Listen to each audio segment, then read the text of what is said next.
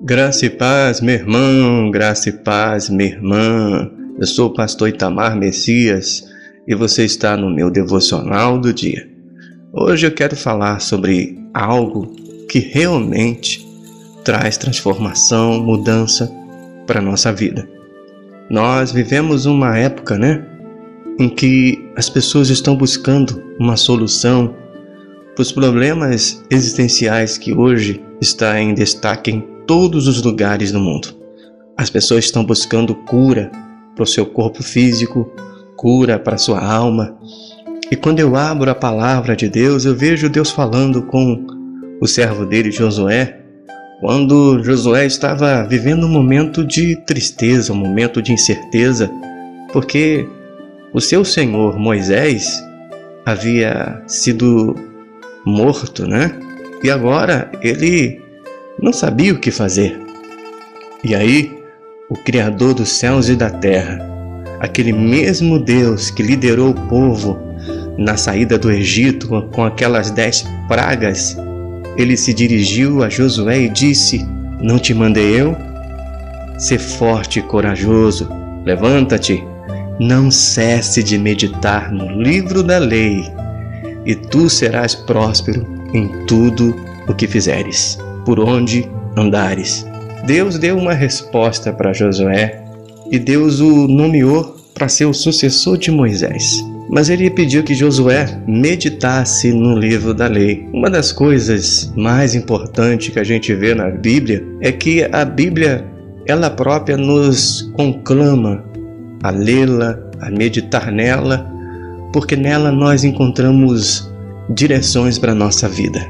Mas qual é a resposta para tudo aquilo que a gente está vivendo no dia de hoje? O que pode ser tão útil que pode mudar a trajetória da nossa vida, abençoar a nossa família, curar o nosso corpo? Jesus certa vez disse: quando você precisar de alguma coisa, entra no teu quarto, fecha a tua porta e ora ao teu Pai que vê e ouve tudo em segredo, e o teu Pai que vê e ouve tudo em segredo te recompensará.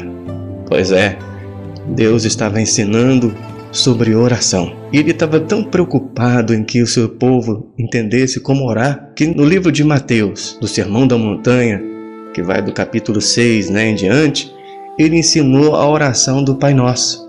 A gente encontra a mesma direção e a mesma intensidade de, de objetivo quando a gente abre a Bíblia no livro de é, Jeremias 33, 3, onde o Deus, lá no Velho Testamento, ele disse: Clama a mim e responder-te-ei, e anunciar-te-ei coisas grandes e ocultas, as quais tu não sabes. Pois é, meu querido ouvinte, eu e você precisamos orar.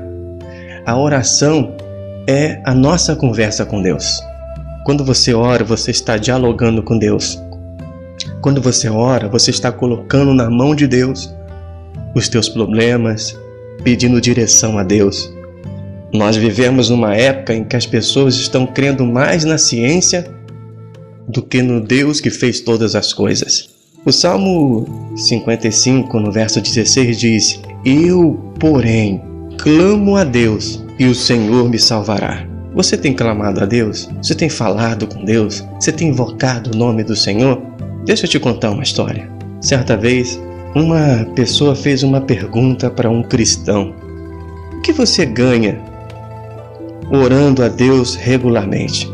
Me diz, eu quero entender. Por que você tem sempre que estar tá orando para tudo? E o homem, cheio de sabedoria dos céus, disse: Orando a Deus regularmente, não ganho nada, mas pelo contrário, eu perco coisas. E ele perguntou: Como assim? Que coisas que você perde? E ele então começa a citá-las. Ele diz: Orando a Deus, eu perco regularmente a minha raiva. Ela é dissipada quando eu oro. Orando a Deus regularmente, eu perco o meu orgulho ele é completamente desfeito quando eu oro a Deus. Orando a Deus regularmente, eu perco a minha ganância, fico livre dela. orando a Deus regularmente, eu perco a minha inveja. Ela sai completamente do meu ser. Orando a Deus regularmente, eu já perdi a luxúria. Fiquei livre dela. Orando a Deus regularmente, eu perdi o egoísmo. Orando a Deus regularmente, eu perdi a mentira.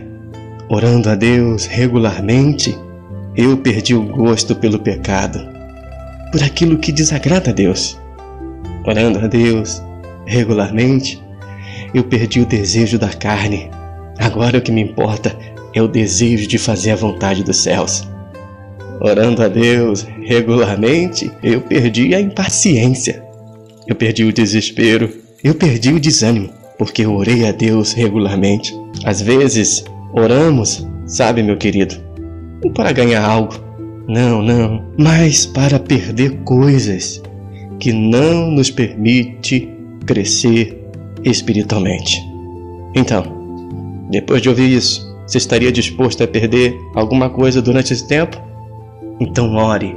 A palavra de Deus diz: a oração dos justos vale muito em seus efeitos. Que Deus te abençoe, meu querido, minha querida. Você tenha um dia cheio da graça de Deus, que você ore, tá bom? Pense nisso. Que Deus te abençoe e graça e paz.